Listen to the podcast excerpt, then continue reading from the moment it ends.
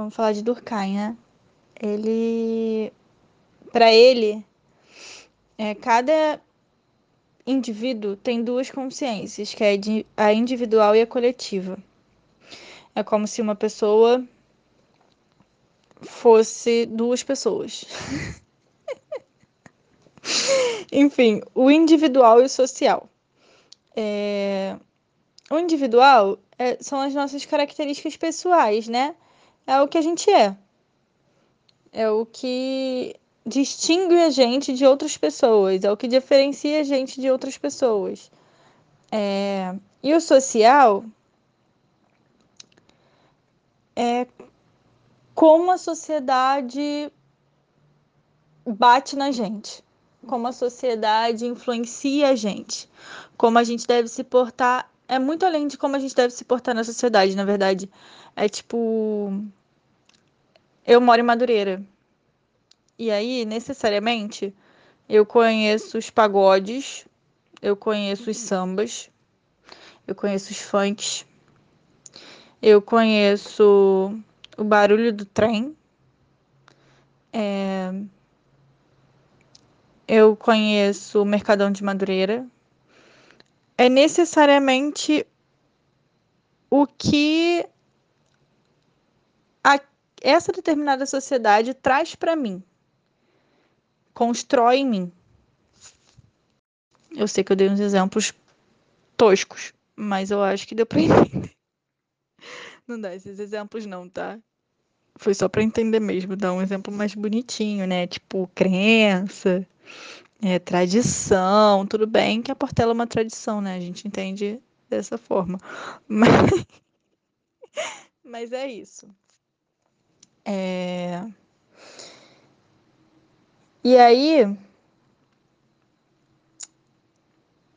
quando a gente nasce, a gente só tem o ser individual, segundo ele, e a função da educação é nos colocar nesse caminho para sermos o ser social. Ela, é, para Durkheim, a educação molda a criança para esse ser social, só que ele tem uma coisinha que, que é tipo a escadinha, né? Isso eu já, já falei antes, mas vou falar de novo porque não tô falando aqui dele. E aí é que ele acredita que as gerações adultas atuam porque são amadurecidas, né? Ou se espera isso. Elas atuam exercendo uma determinada entre aspas, pressão, né, nas gerações. É, nas outras gerações. Eu esqueci o nome que dá para as outras gerações. E aí é isso, né? É uma coisa de adulto para criança, de adulto para jovem, mas sempre a pessoa mais velha, sendo a pessoa lá sabe, pá, dona do rolê. E o outro é como se não soubesse de porra nenhuma, entendeu? Tá ali aprendendo e só aprendendo. Basicamente, ele não fala em momento nenhum de troca de de experiência, em momento nenhum. Ele só fala que o velho ensina para o novo, de acordo com as suas experiências em sociedade. Eu, particularmente, acho o Durkheim meio problemáticozinho nessas coisas. Mas o cara escreveu essas coisas lá em 1975, então a gente não pode estar julgando muito ele. Mas é isso, né? 1975 tinha um negócio ali já acontecendo. Mas tudo bem. E pasme, a educação só acontece, só pode ser chamada de educação quando a ação acontece entre pessoas de gerações diferentes. Ou seja, adulto ensinando o resto. É isso. Só pode acontecer se for isso. O Durkheim, querido, ele acredita que a educação tem algumas funções, né? A primeira dessas é socializar. E aí a gente concorda com ele, no caso eu, porque ele ele acredita que a educação ela passa um sistema de sentimento, de hábito, de cultura, de ideia. ela passa uma certa ideologia ali, né, do que, que aquela sociedade vive, de como aquela sociedade respira. Então, essa socialização é o que ensina a viver em sociedade. Aí a segunda coisinha que ele acredita é que constrói a tal da consciência coletiva que ele vive falando, que é o ser social, né? E aí, é... e com isso, ele acredita que essas pessoas elas precisam necessariamente fazer parte de algum grupo e gostar desse grupo para que aquela sociedade sobreviva. Então essa pessoa aí precisa se encaixar em alguma coisa. Em alguma coisa na bendita sociedade ela tem que se encaixar.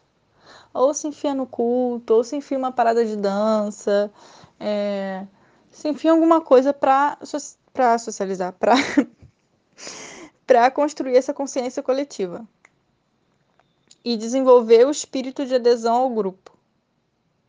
Que é isso, né? Entrar no grupo, fazer parte daquele grupo, sentir que a tua existência serve para alguma coisa. A outra coisa que é a função da educação homogeneizar. Porque a sociedade precisa, exige, ela tá ali, ó, cobrando que exista essa homogeneidade. Porque as pessoas precisam ter alguma coisa em comum, elas precisam ter assim um elo que, que faça com que essa sociedade não se mate, entendeu? Então elas precisam de alguma coisa que elas pensem igual, alguma parada dessa. É por isso que a gente vai morrer todo mundo aqui no Brasil, porque é isso. Cada um pensa de um jeito. Mas enfim, isso para mim já cai por terra. Mas para ele é isso. Ó, vou ler o que está escrito, ó. Pois se cada pessoa pensasse diferente, não havendo nada em comum, as pessoas viveriam brigando e não existiria sociedade. Ou seja, a gente vai se matar, a sociedade vai deixar de existir porque a gente é isso aqui. É isso. Durkheim falava, ninguém escutou. Nem direita, nem esquerda. Para frente. Ai, desculpa. Não deu. Ai, Durkheim. Até aqui eu falei sobre como a educação funciona para Durkheim. Como ela é e como ela funciona de acordo com o que ele pesquisou, né? Porque Durkheim ele dedicou grande parte da sua pesquisa à educação basicamente. Então, isso tudo que eu falei é o jeito que ele define a educação e a função dela, de uma forma bem resumida, né? E agora ele vai falar sobre como a educação é caracterizada e como é o sistema educativo, segundo ele. Educação é o sistema educativo. Então, vamos lá. Próximo tópico. Agora a gente vai resgatar um pouquinho daquela ideia que o Durkheim fala do ser individual e do ser coletivo. E aí, lembra o que, que é, né? Lembrou? Não lembrou? O individual é aquele, né? Aquela coisinha ali, ali diferente de Jesus, que tem ali suas particularidades. E aí, o, o ser social, o ser coletivo, a consciência coletiva, tem tanto nome, né? Essa coisa aí é o que a sociedade tem, né? Ali, como cultura, ideia, parará, que ela propaga para aquele indivíduo que está vivendo naquela sociedade. E aí ele vem falando que o sistema educativo ele é formado por costumes e por ideias, que é transmitido, né, do mais velho para o mais novinho, né? Aquela coisa que o mais velho ensina para o mais novo. Por quê? Porque os antepassados, né, que tiveram lá aquela consciência coletiva deles, geraram a sociedade que nós vivemos hoje. E aí a nossa cole coleção, a nossa consciência coletiva vai gerar a sociedade que vamos ter amanhã, que vai gerar a sociedade que vamos ter depois do depois. É, é isso. E aí, o que, que, ele está falando? Que o sistema educativo ele é formado por costumes e ideias transmitidos para gerações futuras. Olha que bonito. Gerados por nossos antepassados em sociedade e não individualmente. Ou seja, você por você aí não está fazendo nada, você só faz em conjunto. Olha que lindo! Por isso que a gente se organiza em coletivos, porque assim a gente consegue mudar a sociedade. Fiz um momento aqui para militar, né? É aquele momento que você. Vamos lá. Vou dar um exemplo da minha vida, né? Vai que entende. É... Em 2018 eu fiquei muito triste, desolada, sozinha, entendendo que a minha luta individual, né, até então, porque eu era uma pessoa que lutava ali sozinha com as vozes da minha cabeça, do meu ser individual, né, do que eu sou, com, com as minhas particularidades. Ali eu fazia as vozes da minha cabeça e tinha minha consciência política, né, com as vozes da minha cabeça. E aí eu achava que eu ia mudar alguma coisa. Em 2018 eu percebi que não. que as vozes da minha cabeça não mudaram absolutamente nada e Bolsonaro se elegeu. E aí eu fiquei muito triste. Me senti muito mal, eu fiquei, meu Deus, não é possível. A partir disso, né, dessa tristeza aí gerada, dessa depressão, eu entendi que Bom, sozinha não consegui porra nenhuma. Ah, mas olha aquele, ali aquele grupo de pessoas que estão falando mal do Bolsonaro. Hum, deixa eu chegar ali. E aí eu cheguei ali e vi que aquelas pessoas juntas, né, em coletivo, discutiam, debatiam, é, cada um mostrava a sua ideia e dali tirava uma ideia conjunta. Ou seja, a consciência coletiva. E aí é assim que vai mudando a sociedade. Beijo. Se você não entendeu com esse exemplo, eu vou ter que parir outro. Isso tudo foi para explicar aquela lógica que Durkheim fala do ser social e do ser individual, né? E aí ele fala que a sociedade ela foi criada, ela foi constituída pelos antepassados mas eles coletivamente construíram aquela determinada sociedade. É, e essa determinada sociedade, ela, ela está em cima dos indivíduos.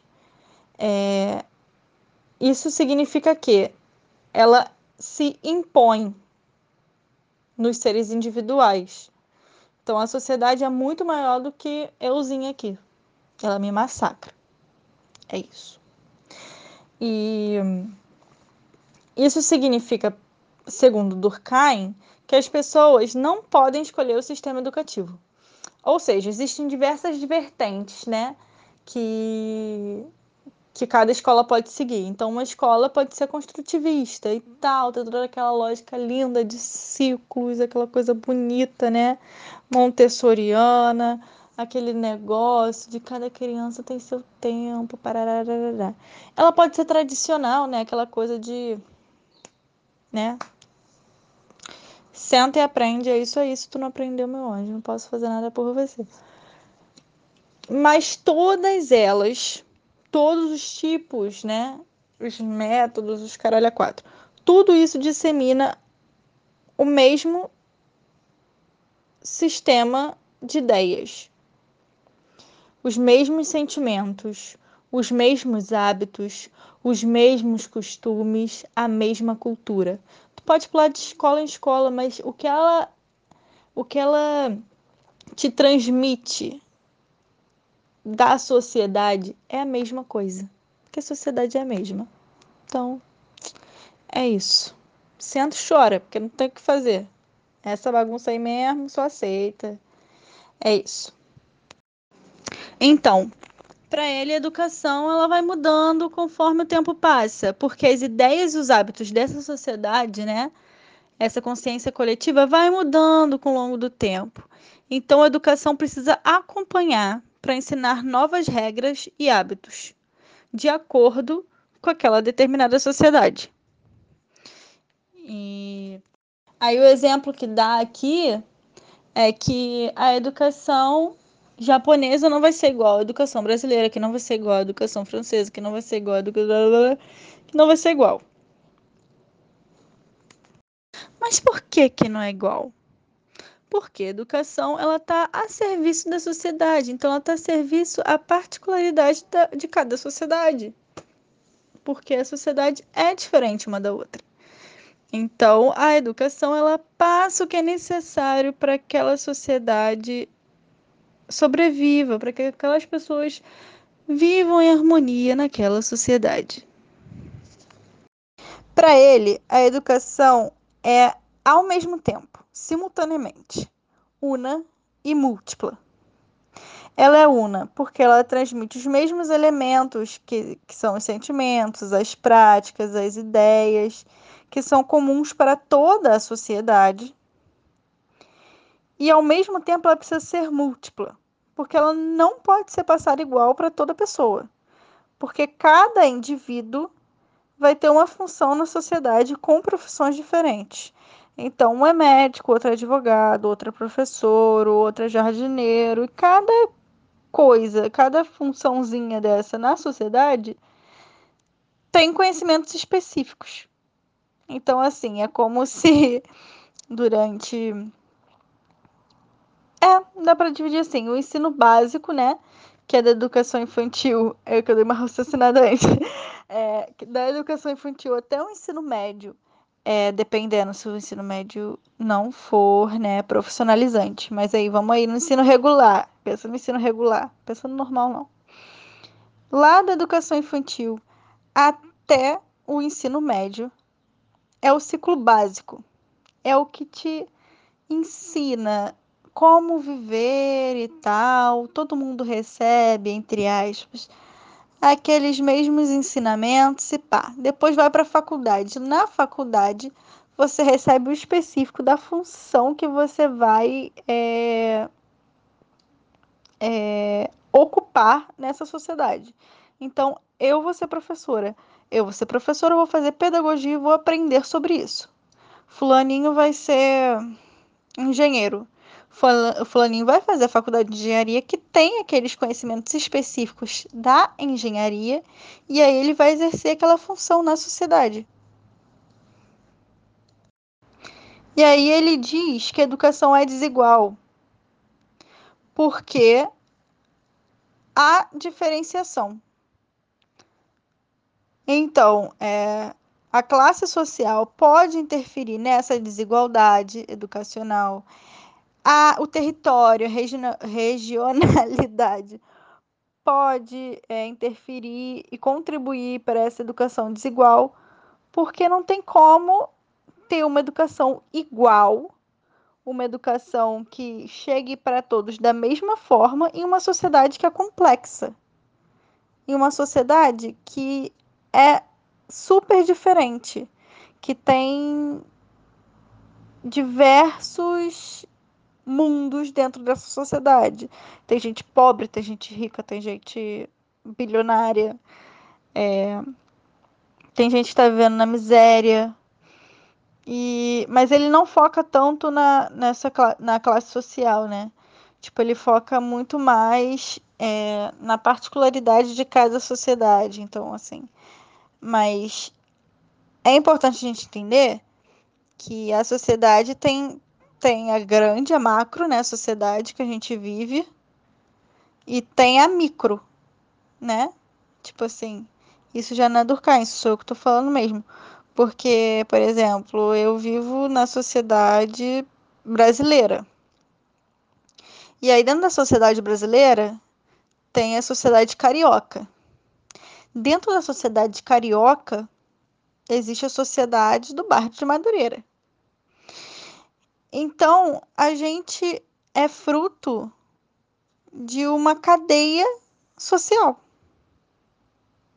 Acompanhou essa reflexão? Isso não é Durkheim falando, não, sou eu mesmo. Refletindo, lendo Durkheim. ai, ai. Precisa acompanhar a onda, não, tá tudo bem. É importante frisar que, apesar de tudo isso, de todas essas bodeguinhas aí que ele fala, né, que faz com que a educação seja desigual. apesar dessa porra toda, há elementos que são comuns. Tem elementos que vão ser ensinados para todas essas crianças. Quando eu falo muito sobre regionalidade do Durkheim, é porque a sociedade para ele educa os indivíduos para atender às necessidades daquela determinada re região, né? Então, se a pessoa nasceu lá no interior, ela é uma sociedade agrária, né? Pelo menos espera-se, entende-se que é uma sociedade agrária, que não vai ter muita fumaça ali poluindo o ar. Nessa sociedade agrária, ela tem uma baixa divisão de trabalho. Porque ela não precisa atender um grande público. E aí é, não precisa de tanta especialização, não precisa de tanta cultura científica. E assim, o senso comum basta. O que, que quer dizer com esse senso comum? É, a mão de obra. É, saber como você vai lá e, e vai colher determinado fruto, saber como você vai plantar determinada coisa, saber como você vai ordenhar a vaca, saber como você vai, né? Entendeu, né? Fé. Numa sociedade industrializada, ela vai ter muita divisão de trabalho. E essas divisões de trabalho vão ter várias especificidades, então vai precisar de muita especialização. Nessa sociedade, o conhecimento científico é muito requisitado, ele é muito necessário. Então, cada sociedade impõe, é, por meio da educação, as necessidades. E aí, cada indivíduo que está inserido em determinada sociedade tem que corresponder a essas necessidades. Então, para Durkheim, a educação nada mais é que a função social, né? Porque é através da educação que a sociedade vai fazer com que aquele indivíduo se torne um cidadão que aquele indivíduo ele contribua para a sociedade, que ele seja uma pessoa que ajude os outros, para que ele seja uma pessoa gentil, para que ele não fique arrumando briga, briga, briga por aí. É isso, entendeu? E aí, qual é a função do Estado? A função do Estado é fiscalizar e tá sempre ali olhando para a educação, sempre se interessando pela educação, para que essas essas ideias, esses sentimentos, esses hábitos, essa cultura seja passada para aquela geração, porque ela precisa disso para viver na sociedade. É que a gente entendeu que Durkheim não fala tanta merda afinal, né? Não fala tanta merda mas aí ele vai falar do professor. E aí, quando ele vai falar do professor, para ele são peças-chave super importantes. Uma vez que o professor é o responsável por passar aquele sistema de ideia, de sentimento, de hábito, de cultura do caralho a quatro. Então, a ação do professor sobre as crianças tem duas condições: passividade, da criança e poder do professor sobre a criança. E aí que tá a problemática que eu não consigo engolir Durkheim. Quero dizer que ele não está totalmente errado, não. Que isso acontece muito. E muitos professores têm sim essa prática. E de certa forma, alguns professores, mesmo que não tenham essa prática diária, em algum momento exercem.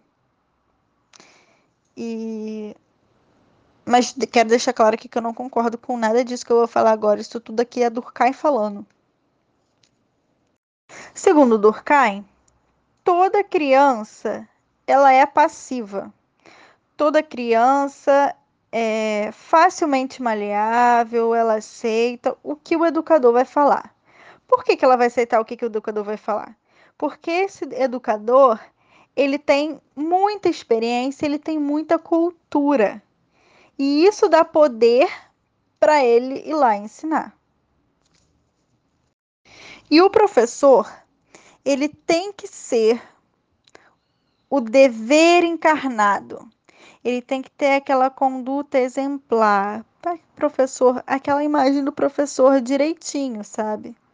Bonitinho, aquela coisa toda certinha. É isso, porque a criança aprende através da linguagem e da conduta. Então, se o professor ele ele não tem uma conduta considerada correta, a criança não vai aprender aquela conduta correta. Além disso, o professor precisa ter três coisas: confiança, firmeza e autoridade. Confiança e firmeza para que a criança possa confiar no que ele diz. Não tem como a criança confiar em uma pessoa que não confia nem no que diz. Não adianta a, a criança confiar em uma pessoa que muda de ideia. Não tem como, né? E a terceira coisa, que é a autoridade, é de não só transmitir aquela coisa ali que ele está falando, mas também fazer com que a criança sinta. Essa autoridade não está ligada à violência, né? Não está ligado com o medo do castigo. E a autoridade só possui valor se o castigo for considerado justo por quem está recebendo. Tipo, se a, se a criança entender que ela está recebendo aquele castigo porque ela mereceu aquele castigo, né? Se a criança não está entendendo por que, que ela está recebendo aquele castigo, nada adianta aquela autoridade toda.